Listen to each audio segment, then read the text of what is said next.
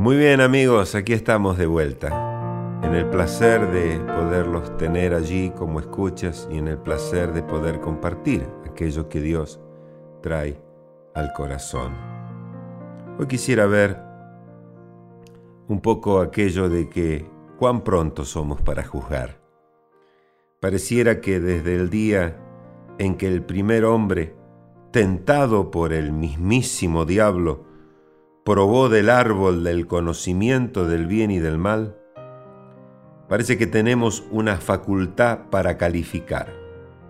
Quedó acuñada, se ve que en nuestras mentes, la propensión a juzgar palabras, actitudes, estilo de vida y hasta pensamientos de otros que ni sabemos si son verdad, pero no sé si le habrá pasado a usted. Seguramente decimos, debe estar pensando en esto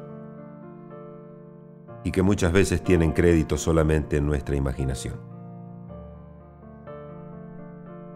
Yo me he dicho muchas veces, ¿qué sabes tú de la situación que tanto te ofendió?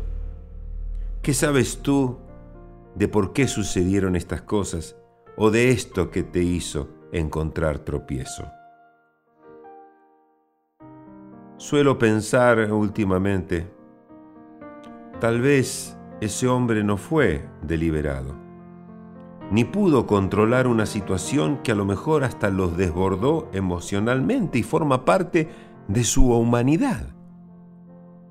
Tal vez fue una acción precipitada de una vida que todavía no pudo superar lo que vivió o lo que sufrió cuando era pequeño.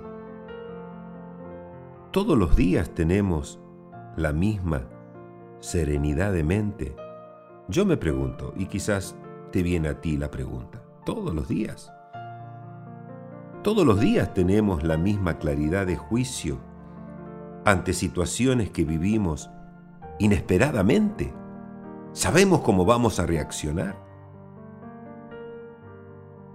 Por lo que veo, Jesús no juzgaba de ese modo tan intemperante y veloz. Él dijo, ustedes juzgan según la carne. Yo no juzgo a nadie.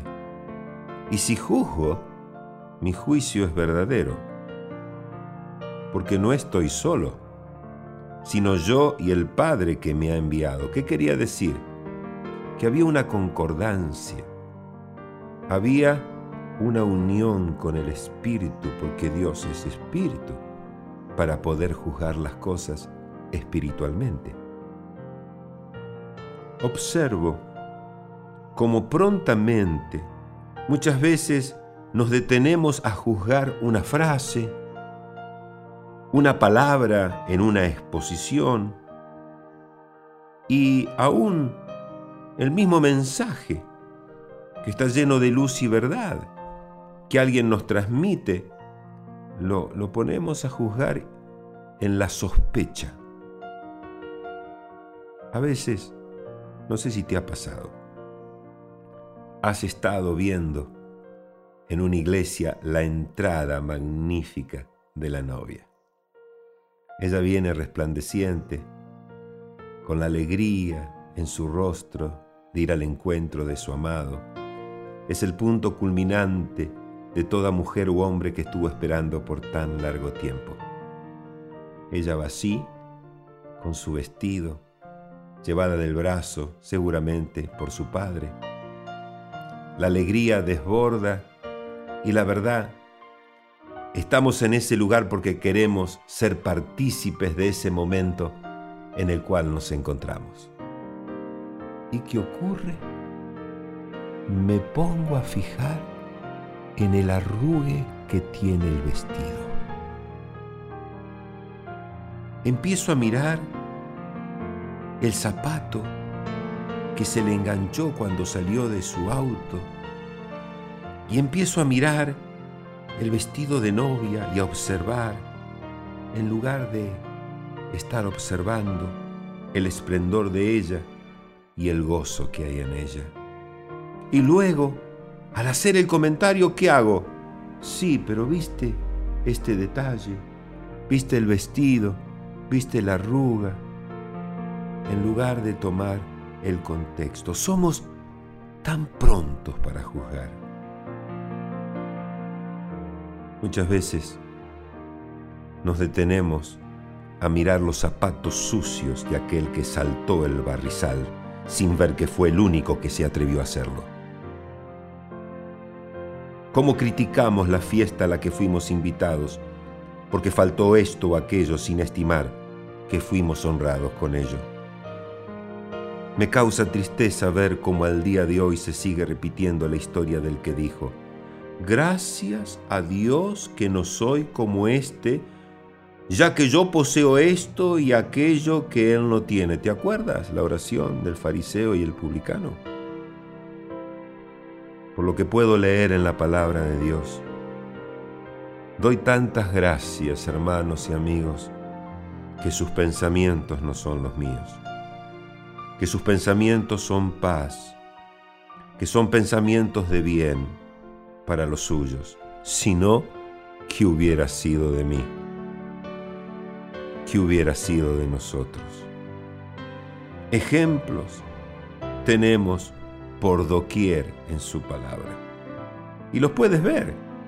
David, Moisés, Jacobo, Pedro y tantos otros que no fueron perfectos. Pablo mismo dijo de sí, de los pecadores, yo el primero, un abortivo. Así dijo, hermanos. No puedo imaginarme a este apóstol cargando con su aguijón en la carne, que muy probablemente todos verían y juzgaban de él. Y él pidiendo a Dios, por favor, Señor, sácame esto que tanto me molesta, para recibir solo como respuesta, a ti te molesta, a ti, a ti. Bástate mi gracia, yo te sigo amando. Señor, es mi ruego, que aquellas cosas que tantas veces me molestan a mí y yo veo que al Padre de las Luces, al que es perfecto, no le molestan. Señor, quita de mí ese juicio. Como decía uno de mis padres espirituales, el hermano Edward Miller, me gusta el Evangelio de Jesucristo. Siempre tiene una chance más la que a veces nosotros no damos a otros. Dígame, dígame amigo si esto no es una locura para el hombre. Que Dios haya escogido lo necio del mundo para avergonzar a los sabios. Lo débil del mundo escogió Dios para avergonzar a lo que es fuerte. Lo vil del mundo y lo menospreciado del mundo, escogió Dios y lo que no es, ¿para qué? Para que nadie se pueda jactar delante de Él.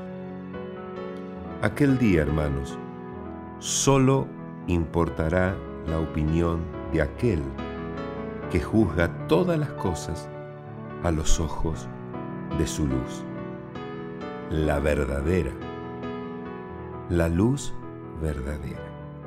Bienaventurado aquel, queridos amigos, que no encuentra tropiezo en él y con aquellos a los cuales Dios ha escogido. Que Dios te bendiga.